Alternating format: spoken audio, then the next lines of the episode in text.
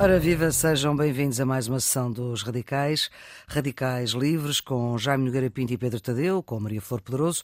Hoje vamos olhar para o Brasil, um Brasil saído de umas eleições que dividiram o país, não é por aí que está a surpresa, mas é o problema de não se perceber ainda como é que tudo se vai passar, não é, Jaime? Mais ou menos está percebido, embora ainda haja uma série de aspectos relativamente confusos. Acho que sim, acho que vai passar-se no sentido. Mas a gente também não sabe porque há muitas, há muitas chamadas fake news que vêm como se fossem. Porque ontem, por exemplo, apareceu. Uma notícia que uma, o Partido Liberal. Mandaram uma notícia que o Partido Liberal. Exatamente. Não, não reconhecia as eleições, sim. O Partido Liberal não reconhecia as eleições, aguardava para uma, uma espécie de relatório, de uma espécie de auditoria, chamamos uhum. assim, do, do, do Exército que tinha verificado as contagens e que só depois disso e do presidente Bolsonaro se pronunciar é que diriam.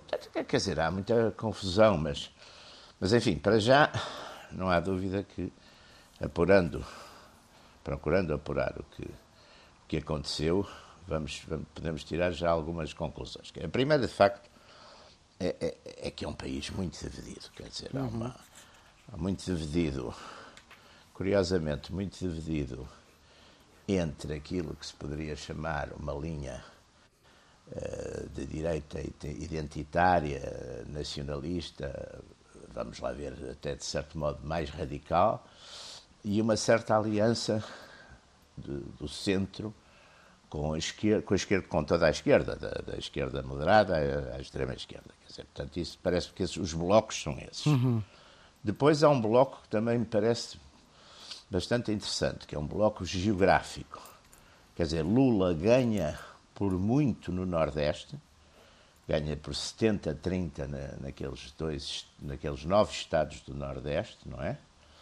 É uma zona que se representa 15% do, do produto do Brasil, e Bolsonaro ganha no resto do Brasil, ou seja, ganha, ganha empata em Minas Gerais, mas depois ganha no centro, no sul, uh, portanto, São, São Paulo, Paulo uhum. Rio, Rio Grande do Sul, ganha nos estados, digamos, mais desenvolvidos e mais com as grandes cidades, etc.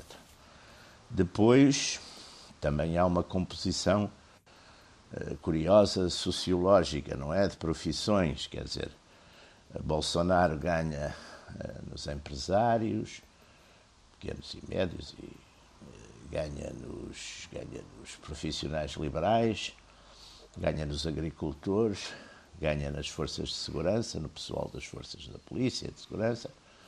Uh, uh, Lula ganha intelectuais, professores, jornalistas, desempregados, população chamada população carcerária e favelados. Isto é uma análise, não é uhum. minha, é de uma revista italiana chamada Limes, costuma ser bastante objetiva nestas coisas. Uh, e depois, claro que depois há, um discurso, há discursos muito são muito radicais, quer dizer, o, vamos lá ver, está-se a dar no Brasil aquilo que de facto está-se a dar no fundo em praticamente em todo o Euromundo, quer dizer, há uma há o, o centro de certo modo desapareceu ou vai subsidiariamente aliar-se aqui à direita, acolá à esquerda, mas aquilo que antes era considerado uma espécie de mainstream dominante, não é? Eh, parece que acabou, ou pelo menos eclipsou-se por algum tempo, não é? E uhum. isso, uhum. e eu acho que eh, a maior parte dos analistas e observadores eh, ainda não estão, enfim, ainda acham que são exceções, o que já é uma regra, quer dizer, já até porque a gente vê, por exemplo, eh, na própria América do Sul e na praticamente toda a América, incluindo o México, a sul do, do Rio Grande, não é? Portanto, a América a sul dos Estados Unidos, hoje está, de certo modo, enfim, governada por, eh, eh, por presidentes ou, ou forças políticas, isto com raríssimas exceções de pequeníssimos países, mas Brasil, Argentina, Chile, Colômbia, é tudo um bocadinho aquilo que, que, se chama, digamos, uma certa nova esquerda, uma nova esquerda, uh, até porque os Estados Unidos também desertaram muito é, é, muito interessante que os Estados Unidos praticamente, que antes tinham ali um, uma grande atenção àquele ali, ao seu backyard, hum. praticamente abandonaram-no e hoje quem está, por exemplo, quem é hoje o primeiro parceiro eh, comercial da maior parte desses grandes países da América do Sul é a China, no Brasil inclusive, o Brasil o primeiro parceiro comercial do Brasil é a China, sendo três vezes o movimento de, comércio do Brasil com a China é três vezes superior ao movimento de comércio do Brasil com o segundo que é parceiro, que é, que é os Estados Unidos. E, portanto, é, é, quer dizer, é, essa... Não creio que essa, que essa subida, digamos, da China tenha muito a ver com inclinações depois ideológicas destes países. Não, não creio que isso seja muito importante, até porque, lá está, o, um dos discursos e uma das coisas que eu acho que tanto faz que ganhasse o Bolsonaro como ganhasse o, o, o Lula, as coisas com a China vão continuar, porque o agronegócio é um, digamos, é hoje uma fonte importantíssima económica para o Brasil, não é? Pedro, tanto faz ganhar Bolsonaro ou Lula? Em alguns aspectos da política internacional, ou seja, as relações internacionais do Brasil, de facto é verdade. Ainda agora, o Bolsonaro, que era todo pró-americano no tempo do Donald Trump, quando começou a guerra na Ucrânia, foi visitar Putin, não é? Portanto, eh, não, não, não, não, não foi imediatamente tomar uma posição de crítica, e aliás, na ONU. Sim, sim, até não... ficou pertinho de Putin, não foi sim, como sim. Portanto, aquela não, história não, do Macron que ficou a seis metros. Exato. Portanto, houve aí, houve aí eh, digamos, uma, uma posição que poderá, poderia por surpreender, mas que, o já me explicou isso bem, neste momento as relações económicas com a China, aliás, lembro de uma reunião que foi filmada e depois passada a público no primeiro ano do governo do Bolsonaro, que foi uma, uma reunião caótica, cada altura eh, era discutida eh, questões eh, económicas e o ministro da Economia deles, uh, que, que, que, pontificava na, deles, brasileiro, do, do, chinês. Do, do Bolsonaro, do Bolsonaro, sim, estou a falar do governo do Bolsonaro, uhum. uh, dizia, atenção, pá, a China são os nossos inimigos ideológicos, mas nós dependemos deles e, portanto, estava, ele tem essa consciência permanente. Pragmatismo. Mas, uh, mas do ponto de vista interno, faz diferença, obviamente, não é a mesma coisa o governo, o governo de Lula, só que o governo de Lula também não será o mesmo governo de Lula, porque não tem capacidade eleitoral para isso, ou seja, o número de deputados que elege para a Câmara de Deputados e o que elege para, para o Senado implica fazer alianças muito complexas para conseguir governar, coisa que não sucedia com esta complexidade na, na, na gestão anterior, não é? Uh, por exemplo, se houver um processo de impeachment, o Lula não consegue, com os deputados que, que o apoiam neste momento, 122, não conseguiria impedir esse, esse processo de impeachment. Não teria, não, teria, não teria capacidade para resolver esse problema. Uh, e, e, pode haver alianças à direita em qualquer, em, em, qualquer momento do, percurso político dos próximos anos em que isso possa acontecer, como aconteceu no passado com a Dilma. É? Uh, por exemplo, para fazer alterações de caráter constitucional, está longíssimo de conseguir, de conseguir uh, isso. Por outro lado, o Bolsonaro, que tem 58 milhões de votos o que é uma votação extraordinária uh, por trás dele, na, na, prática, no Parlamento, uh, no Congresso, quer na Câmara dos Deputados, quer no, no, Senado, mas sobretudo na Câmara dos Deputados, que aqui é mais decisivo, apesar do partido dele, o Partido Liberal, eleger 99 deputados e ser o maior partido, na verdade, os, os, fiéis, os que são fanáticos de Bolsonaro e que nunca, uh, Bolsonaro que nunca abandonarão, são os 40, porque o próprio Partido Liberal está muito. Partido. É um partido um bocadinho dividido, não é? Uhum. E, e, e, e, os deputados. Depois há uma tradição no, no, Brasil que é a negociação, quer dizer, os deputados, literalmente. Vendem-se, não no sentido, já nem falo no sentido da, da corrupção, é para garantirem a sua eleição, vendem apoios às suas, às suas, às suas regiões, de onde foram eleitos, uh, com o governo. E, portanto, sim senhor, eu apoio se tu des à minha região uh, um pavilhão ginópio-desportivo, por, por hipótese, não é? No fundo, isto é, são, muitos queijos limianos, não é? E, e, são muitos queijos limianos, e portanto é um tipo de governação que não tem um caráter ideológico como nós estamos aqui habituados em Portugal e, e na maior parte dos países europeus do Ocidente. E, portanto, os alinhamentos políticos são negociados caso a caso, medida a medida, conforme o benefício para a sua região que cada deputado consegue. E no meio disto tudo, depois há histórias como o mensalão e coisas desse género que, do passado. Que, aliás, o, o, o, presidente do Partido Liberal, o partido do atual Bolsonaro, o Bolsonaro foi eleito como o, o arauto anticorrupção, é um dos poucos políticos que esteve realmente preso por causa do mensalão. O Valdemar Costa Neto teve, cumpriu pena de prisão por causa do mensalão na, na época dele. E está agora uh, com o eh, Bolsonaro. E agora está com o Bolsonaro e é um, um arauto da anticorrupção. e depois estão muitos partidos, quer dizer, na, na Câmara do, dos Deputados são 19 partidos. É uma coisa infernal negociar, negociar com 19 partidos. O, o Lula, neste governo de transição, Portanto, há um, há um, não é um governo de transição, não, eles chamam-lhe governo de transição, mas não é um governo, é, é, são, são, é, uma, é uma equipa que está a negociar com o poder atual a passagem de pastas e conhecer os dossiês, etc., que eles só tomam posse em 1 de janeiro. É, 1 de janeiro. Essa equipa, e, e, essa e o Lula equipa... pôs o seu vice-presidente, não é? é sim, exatamente. Sim, sim. Neste momento já vão com uma equipa que já tem 13 partidos representados. Portanto, é um, o que o Lula tem pela frente é um, um processo negocial complicado para conseguir uma governação minimamente efetiva. Depois, também tem outro problema que é, ele fez, havia há pouco na Folha de São Paulo uma contabilização interessante, 103 promessas eleitorais que é difícil de que venha a conseguir cumprir todas, não é? O Bolsonaro também tem, tem um número parecido de, de promessas uh, que também não, não seria possível concretizar. Olha, isso por acaso cá ainda ninguém se lembrou de fazer isso. a ver se nas próximas eleições se lembram de ver quantas... A gente faz a listinha das promessas. Listinha das promessas e depois haver um cobrador de promessas. exatamente. e depois um pagador, um cobrador e, um pagador, e depois um pagador, um pagador, como a novela, não é? E há problemas orçamentais no, no Brasil. Por exemplo, uma das, das questões eh, é que o orçamento e as finanças públicas não estão equilibradas e têm problemas. E, digamos, é uma governação interna muito complicada. Do ponto de vista externo. Também há muitas diferenças no mundo que o Lula encontra agora em relação ao que, ao que ele tinha. Ele é um dos fundadores dos BRICS, portanto, que é, que é uma organização que junta o Brasil, a Rússia, a Índia, a China e a África do Sul. É os países ele... emergentes, não é? As grandes eh, economias. Não, é um, é, já estão numa fase, já ultrapassa isso. São, já... Quer dizer, a Rússia, sim, sim, China, claro, Índia são grandes potências são, económicas. Pois, são, exatamente. São, são, são, e hoje em dia, nesta situação de conflito mundial, ou quase conflito mundial, com a guerra da Ucrânia, a Rússia, etc., com o lado da Rússia sempre a reclamar pelo, por hum. estar a defender o mundo multipolar alternativo ao mundo, o, ao império norte-americano, uh, e a China, com, no fundo, a secundar que, que o mundo tem que mudar nesse sentido, o papel do, do, do, do, do Lula,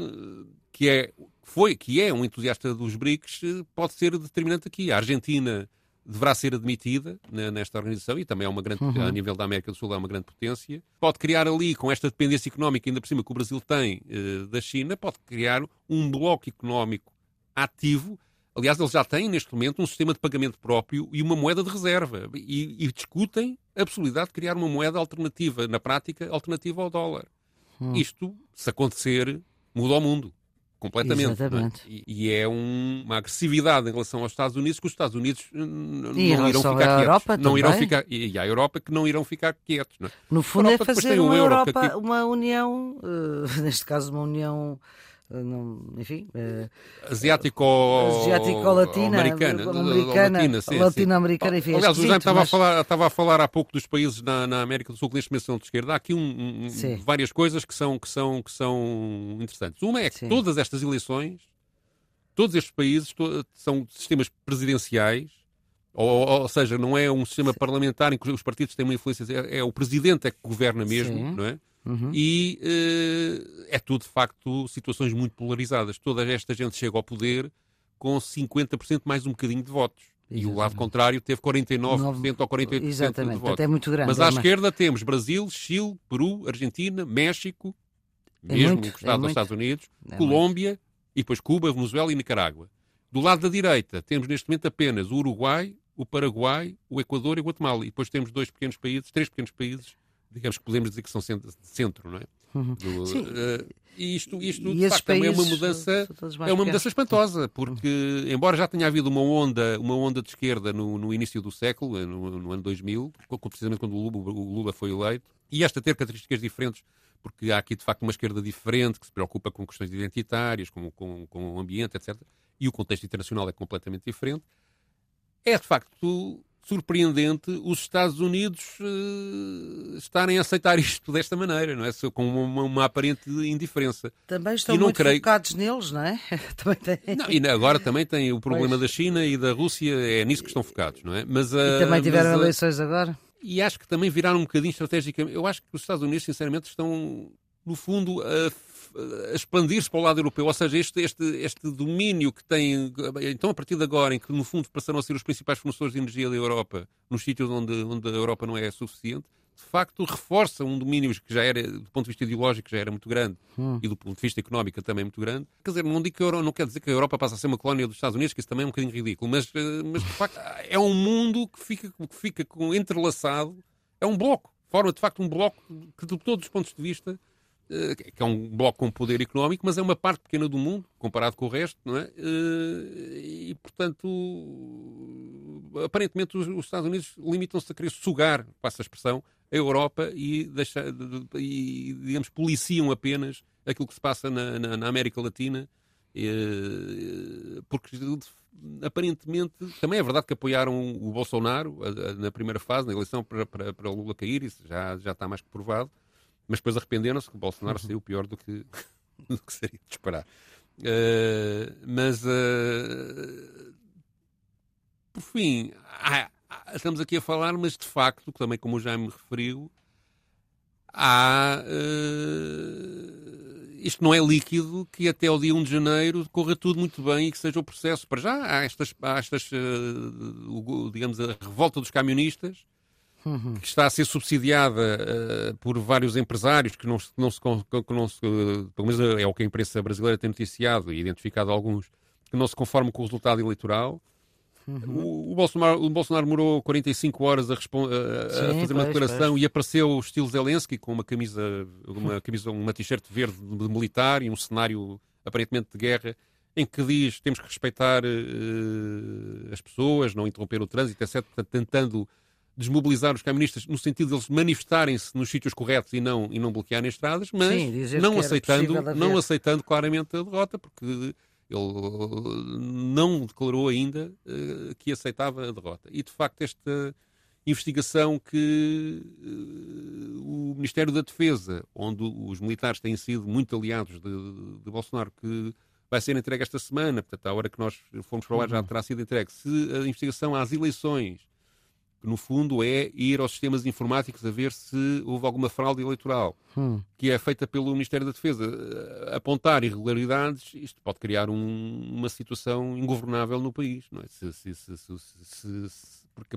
mesmo estando sob suspeita, ou até por estar sob suspeita, hum, esta investigação do Ministério da Defesa, eh, suspeita no sentido de ser parcial, sim, sim. de estar do lado do Bolsonaro, esta investigação do, do Ministério da Defesa se concluir que houve algum tipo de fraude relevante, eh, vai, vai pôr em causa tudo, não é? Ah, sim, isso claro. isso pode, pode, pode, pode mudar o cenário e criar uma situação muito, muito caótica. Jaime, esta lógica dos BRICS, e se isto, enfim, resultar, como o Pedro dizia, o mundo muda, não é? Vamos ver também, hoje temos, aliás, uma eleição também muito importante. Sim, nós vamos falar no sábado, estamos a gravar, os ouvintes sabem que este programa é gravado, não é? Tivemos uma eleição nos, nos uma eleição nos Estados Unidos. Sim, sim. Também ficou meio-meio, não é? que pode mudar não algumas tudo. coisas, porque, vamos lá ver, o presidente, o presidente Biden tem seguido aquilo que, enfim, que para uma grande potência é sempre perigoso, que é uma política altamente ideológica, porque no fundo ele pretende fazer uma espécie de cruzada das democracias, uh, neste caso contra a Rússia, esquecendo-se de que, por exemplo, a vitória dos, das democracias, se quiser assim chamar, durante a Guerra Fria, foi feita com a ajuda e com a colaboração ativa de uma série de países que não tinham nada de democrático, como todo o bloco árabe, saudita e a própria China, não é? Foi, uhum. foram, foram essenciais nessa, nessa, na Guerra Fria, foram essenciais. Uh, Biden, de, de, certo modo, com, com este discurso, não há dúvida que está a isolar, uh, até porque hoje, se há alguma coisa que domina o mundo democrático e não democrático, é o nacionalismo e são os interesses nacionais. Quer dizer, os interesses nacionais hoje em dia, os países depois podem ter outras ideologias de fachada, serem ou socialistas, ou, ou mesmo comunistas, ou, ou serem democráticos, ou, mas fundamentalmente o mundo está dominado por interesses nacionais. Uh, agora, portanto, a constituição de um grupo como os BRICS, que não têm de facto um, uma denominação comum, quer dizer, porque a China é claramente um Estado, enfim, para totalitário, ou, ou pelo menos um nacionalismo autoritário e bastante partido único, etc. O, a Índia, pelo contrário, é um, Estado, embora sendo um Estado também altamente nacionalista, é uma democracia plural. O Brasil é uma democracia. Na África do Sul, enfim, vamos ver por quanto tempo, mas continua ainda a ser também uma democracia. Portanto, eh, a Rússia é um Estado, enfim, hoje em dia bastante autoritário. Ora bem, mas esses, esses, esses poderes, portanto, definem-se um bocadinho eh, como não querendo estar submetidos ou na órbita dos interesses americanos que, de certo modo, subordinaram bastante a Europa, não é? Subordinaram bastante a Europa. E subordinaram a Europa até, até porque a Europa tem uma coisa que não, há uma coisa que não tem, que é poder militar, e portanto hum. fica altamente um... uh, depend, fica altamente dependente dos Estados Unidos. Dos Estados Unidos. E portanto, os Estados Unidos, através dessa dependência, e, e, porque têm, de facto, a Europa também hoje em dia não tem praticamente, está muito dividida. A Europa está profundamente dividida. Não há, não há dúvida que a saída do, do Reino Unido também teve, teve custos. A Europa está hoje em dia profundamente dividida, sobretudo em, em várias linhas. Mas está dividida, por exemplo, numa linha. Uh, os antigos países de leste estiveram subordinados à União Soviética, são Estados, de uma maneira geral, mais conservadores, mais nacionalistas, em alguns aspectos eh, mais direitistas, chamamos assim. Eh, o Oeste está mais eh, partido, mas hoje em dia, por exemplo, a própria França e a Alemanha têm divergências sérias uhum. e alguma dificuldade em consertarem-se. Portanto, tudo, tudo isso. Essa fissura ao... está a acontecer, sim. Está a acontecer por todo lado. Agora, Claro que o mundo também não nos deve surpreender, porque normalmente o paradigma muda sempre com guerras. Hum. E nós tivemos, de facto, um interregno entre guerras, que foi o fim da Guerra Fria. Depois houve aquela guerra que não era bem uma guerra, mas houve toda aquela efervescência com o terrorismo jihadista. E agora temos uma guerra quente, não é? Na, na, na Ucrânia, entre a Ucrânia e a Rússia. Hum, já tivemos a Guerra dos Balcãs, não é? e tivemos, sim, também, que foi também uma guerra quente, um bocadinho ao contrário desta, não é? Hum. Em que, digamos, Mas no fundo foi o fecho da Guerra Fria também. O, foi o fecho da Guerra Fria. Bom, bom, portanto, estamos a ter, é natural que tenhamos, olhando, enfim, retrospectivamente para a história, as mudanças de paradigma mundial deram -se sempre com grandes conflitos. Foi a Guerra dos 30 anos, foram as guerras napoleónicas, foi a Grande Guerra, praticamente foi seguida pela Segunda. Portanto, não é esquisito que estejamos de certo modo. E depois temos outra coisa que é um, é um fenómeno também muito importante. A América, a próprios Estados Unidos, estão divididos internamente como talvez nunca tenham estado na sua história. E isso tira-lhes força externa, apesar dos dois blocos terem a mesma política externa, não é?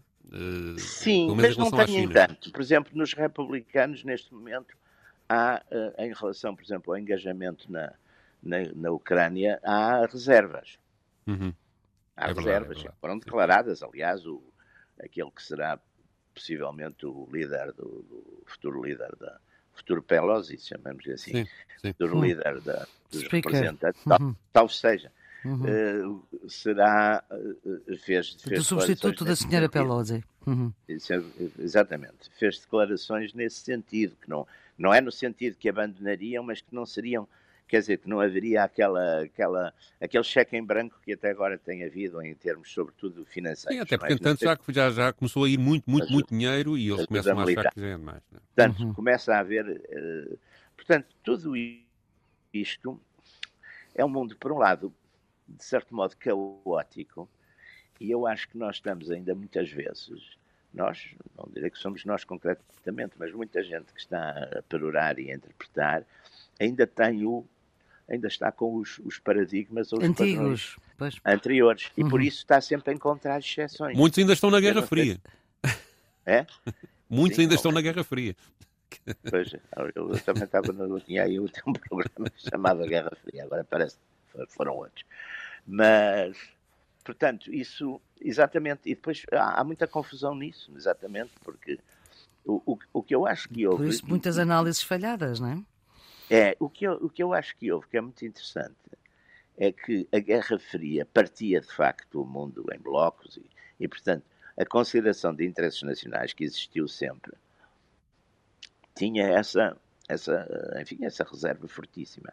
Agora, o mundo é muito mais multipolar e, portanto, os interesses nacionais vêm muito à superfície, quer nas grandes potências, não é? Quer mesmo nos, nos países, às vezes, mais pobres e, e, e, de independência mais recente, porque também, exatamente como são de independência recente, também querem zelar pela sua independência e têm, sobretudo hoje em dia, às vezes, grandes subordinações eh, económicas. Deixa-me só contestar aí uma, uma coisa. Diga, diga, diga. Aceitando, aceitando a maior parte dos pressupostos que diz, há aqui a componente ideológica contar pouco. Não é bem assim. Do ponto de vista de política externa, admito que sim. Ou seja, eh, por exemplo, uma aliança entre a Índia, entre a Índia e a China é um exemplo de como é uma coisa eh, de certo modo absurda ideologicamente, sim. não é? E, não é, e é o que está... é nacionalmente, nacionalmente, porque são países sim. que estiveram sempre um bocado à bolha, não é? Sim, sim. Mas, uh, mas, uh, mas, por outro lado, internamente isso conta muito. De facto, uh, estas votações tão, tão polarizadas sim, sim, nestes países todos claro. são eminentemente ideológicas. Só que a ideologia, em muitos aspectos, mudou. Porque, eh, quer dizer, o que uns defendem e o que outros defendem. Porque, por exemplo, a esquerda, e o Pedro não sei se concordará comigo, mas a esquerda, de um modo geral, talvez com exceções honrosas, como o Partido Comunista Português, a esquerda, de um modo geral, abandonou completamente as causas do justicialismo laboral, dos operários, dos trabalhadores, tudo isso para se dedicar a microcausas, quer dizer, ora Sim, isso... tem um problema que é, embora sejam justas, criam divisões entre as classes favorecidas, ou seja, secciona cada vez mais as, as, as classes favorecidas, criando depois despique entre elas, desnecessário, ou seja, vez, divide mais do que une as classes mais favorecidas. E esse é um problema Sim, que a esquerda, e, que a esquerda e, menosprezando, e, e, ainda por cima menosprezando a tradição da luta laboral. Não é? E que foi exatamente, e, partidos como o Front Nacional, agora, agora é Rassemblement Nacional, e partidos, sei lá, o, os Fratelli, por exemplo, hoje em dia têm uma votação do que resta do operariado em Itália fortíssima, quer dizer, portanto, voltou-se a dar esse fenómeno, também é muito interessante, que é, houve uma alteração. Aliás, o Ross Dutato, outro dia no New York Times, tinha um artigo muito interessante falando dos Estados Unidos, dessa troca de, de bandeiras, que, quer dizer, entre as chamadas direitas antigas e as esquerdas antigas e as direitas atuais. E, de facto, não é absoluta, mas em muitos aspectos deu-se essa mudança, que também mas é mais tarde ou mais cedo essa direita depois também confronta-se com uma contradição que não consegue resolver, que é, está suportada economicamente e dependências e até ideologicamente dos interesses do grande capital, para usar o termo que não o está já gosta. no grande, e, o grande capital, eu, eu contesto E deixa-me só acabar a frase. Cap... E do lado do trabalho não vai poder não, corresponder às expectativas que, que, lhe, que, lhe, está a apresentar. É? Eu acho que há uma luta entre o capital financeiro e o capital produtivo e, capital e que esta direita claro. e que esta e que esta direita representa uma parte desse capital e talvez seja contra o capital claro. financeiro. Mas claro. a contradição Muito existe. Pouco industrial, o que o financeiro, que era uma que aliás era uma definição que originalmente, se não estou em erro, é do Werner Zombart, que, que insistiu uhum. muito isso, tem nos estudos dele sobre o capital financeiro, que seria o capital errático, não nacional, uhum. que ia de um lado para o outro, etc. Que é hoje o grande, praticamente é esse capital hoje que está. Sim, dos está fundos financeiros, exatamente. Não é? Exatamente. Uhum e sobretudo aquilo que a gente outro dia, por acaso, penso que estávamos E eu acho que esse é um fator de união destes BRICS, ou seja, o Brasil, a Rússia, ainda a China reúnem-se para criar uma economia que não esteja tão dependente desse capital financeiro, que é o capital hum. do Wall Street e da City de Londres. Hum. Embora os chineses hoje também tenham, tenham um capital Hong Kong, forte é? desse tipo, não é? Sim, sim, é? A China também tem um capital forte, embora tutelado pelo Estado, não é? Que essa é a diferença. Bom, Pedro, tu escolheste uh, para este Radicais sobre o Brasil, que já nos levou para outras partes do mundo, como é natural, uh, desta vez um registro sonoro jornalístico. Sim, é um depoimento de um jornalista feito logo a seguir às eleições, uh, a 4 de novembro, portanto, que na revista Veja, que foi uma revista que liderou, a dada altura, o combate anti-PT nos tempos de Lula e Dilma, denunciando os casos de corrupção, o mensalão, etc, etc, e que todos os colunistas eram uhum. anti-PT. Uh, o José Casado, que é um jornalista de política que também é colunista, Uh, Mas agora a Veja duas... mudou um bocadinho, não é? Pois, a Veja agora, entretanto, colocou-se contra o Bolsonaro. Uhum. Uh, quase tudo. E, e... A Globo de antes era uma coisa altamente conservadora. Exatamente. Uh, ele aqui fala de um, de, um, de um, problema que parece estar a escapar na, na, discussão pública e que me parece que pode vir a ser relevante na, na, política interna brasileira, que é o buraco financeiro do orçamento federal, do orçamento do governo federal, uhum. que já está aprovado, é o, é, é o, orçamento aprovado por este governo atual ainda, e que uh, tem um déficit gigantesco, ele depois vai contabilizar, o que vai criar um problema que pode inviabilizar grande parte das medidas sociais que o Lula prometeu. Eh, é basicamente é isso. Então vamos então ouvir José Casado, jornalista da Veja. O Lula precisa, politicamente, fazer um discurso de posse, anunciando aumento do salário mínimo, entende, é, aumento do Bolsa Família, ou manutenção, garantia do Bolsa Família de 600 reais, etc. Bolsa Família, Auxílio Brasil, né? Enfim, tem uma, umas três, uns três ou quatro itens de ofertas que ele fez durante a campanha que são perfeitamente compreensíveis, aceitáveis e necessárias, tá? do ponto de vista da ajuda financeira do Estado às famílias pobres, mais pobres, etc. Isso é perfeitamente compreensível, mas isso é apenas uma parte mínima da conversa. Tá? Auxílio Brasil, em torno de 600 reais custa, pelos cálculos que eu vi ontem, 70 bilhões. Isso não é uma brincadeira dentro desse, desse orçamento nacional. Tá? Qual é o drama? Primeiro, objetivamente, qual é, de quanto é o buraco no orçamento do ano que vem? Eu já ouvi estimativas que variam de 200 a 600 bilhões.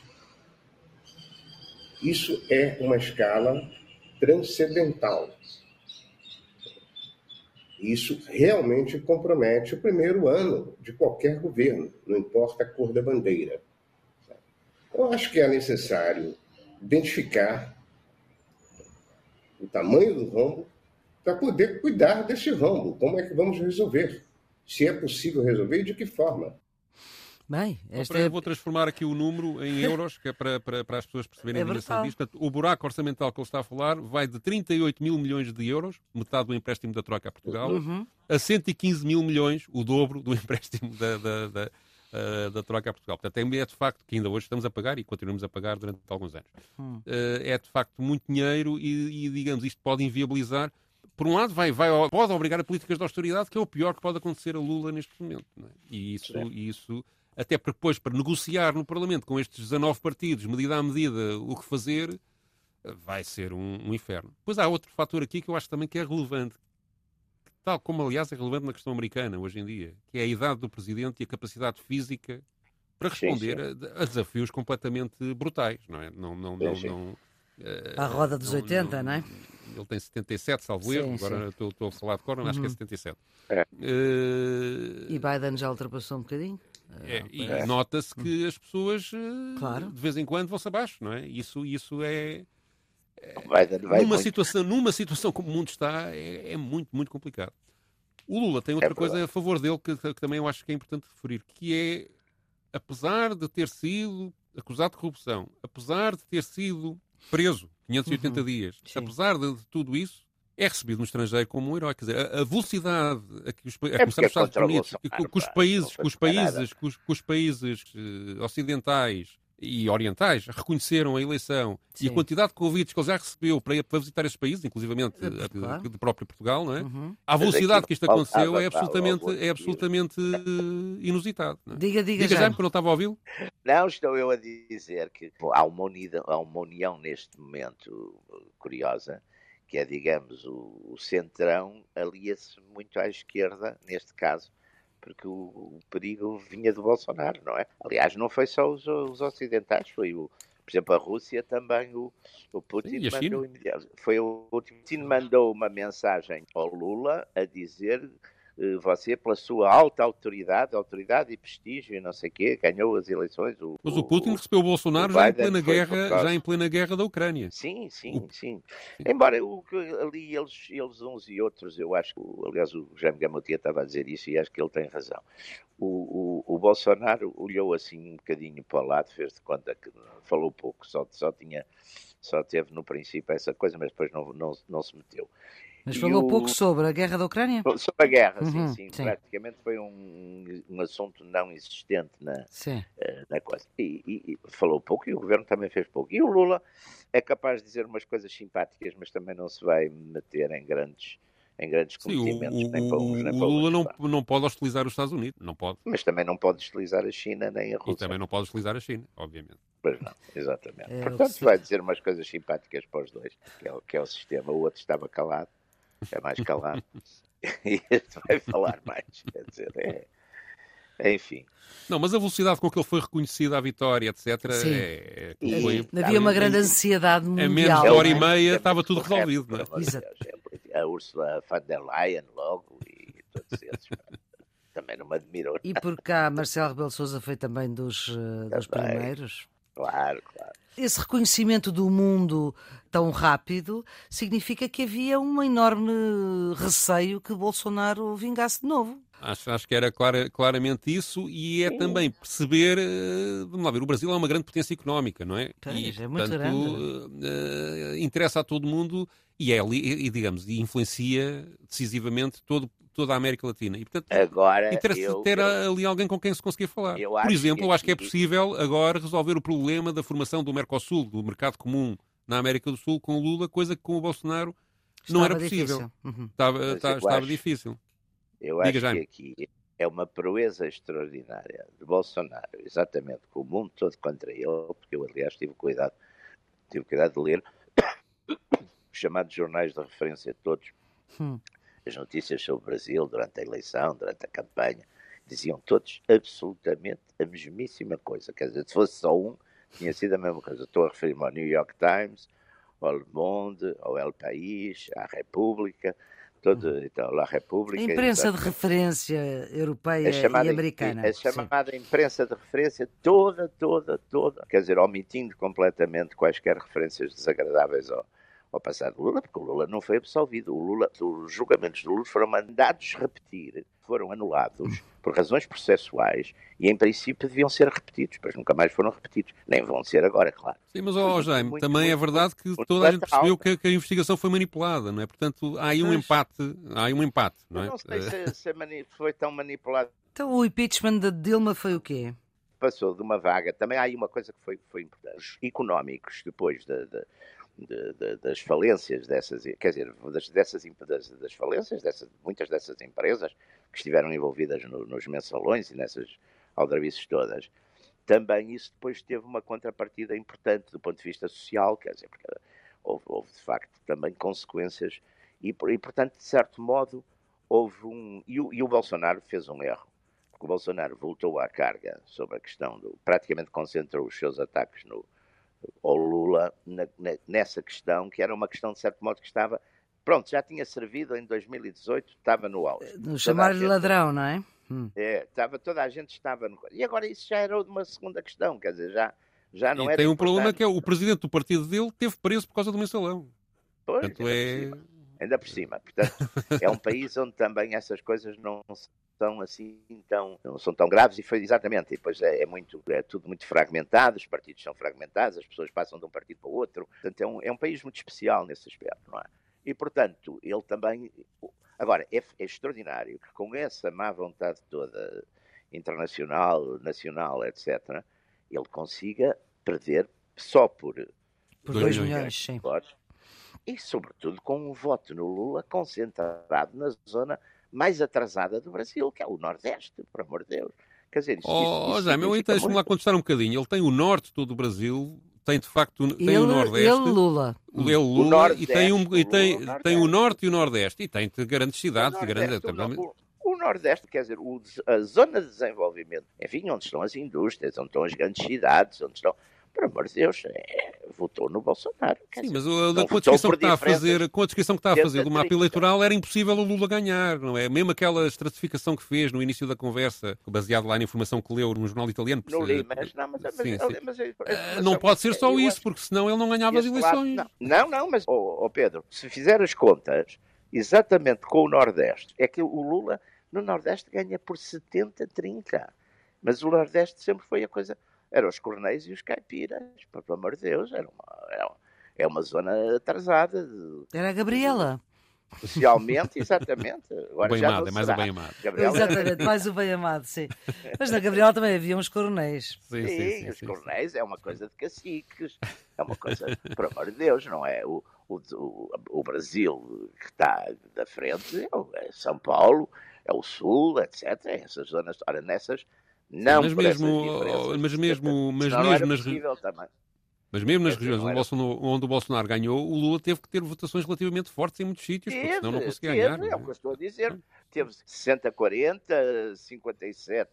57-43, coisas desse género. Está bem, mas, mas quer dizer, o Lula ganha essencialmente a eleição, porque tem aí uma, uma votação muito concentrada na, na, zona mais atrasada do Brasil. Há um ponto que eu estou de acordo consigo uh, completamente, que é há um desfazamento entre aquilo que nós lemos nos jornais, em relação a estas realidades todas, não é só no Brasil, e o que acontece depois. Quer dizer, há um desfazamento. E é uma coisa crónica, já com muitos anos, aliás, a situação na América é muito parecida, aquilo, a forma como se olha para o Donald Trump e para o Bolsonaro na, na, comunicação social mainstream, digamos assim, depois não corresponde àquilo que, que, que a gente na realidade. Não é? não, não, não, completamente. E, isso, e, e isso facto, só prejudica, aliás, o combate a eles, na minha opinião. Não? Oh, oh, oh, oh, Pedro, eu acho, e sempre tenho dito isso, que quer o Bolsonaro, quer o Trump, não são uh, pontos de partida, são consequência. São consequência de uma grande contestação que, que, não encontra outro tipo de vozes e, portanto, nós estamos numa fase, acho eu que estamos numa fase uh, usando a tal linguagem hegeliana, estamos numa fase de antíteses. Sim. Agora, uh, sim, são sim, as antíteses ao sistema, são eles que apareceram, por umas razões ou por outras, apareceram e tiveram essa, essa chance. E, e, e a contrapartida é que tipos fraquíssimos, como é o caso do Biden, ou, ou muitos suspeitos, como é o caso do Lula, são eleitos contra eles, porque também a conjugação de forças contra eles também é muito poderosa. Mas Agora, também, é também há o inverso. No caso do Bolsonaro, também acho que há, digamos, uma votação anti-Lula uh, concentrada no Bolsonaro. E, não, e, e mesmo tudo, pessoas que criticam muito o Bolsonaro. É? Porque o Lula, não, o Lula, curiosamente, o Lula também, pela maneira de ser dele pessoal, e eu digo até por mim, porque era uma figura, porque eu tinha imensa, tinha muita simpatia humana pelo, pelo Lula. E, e, e, fiquei tristíssimo quando, ele, quando o vi também metido naquelas coisas, foi mas, o filho, foi os, os colaboradores.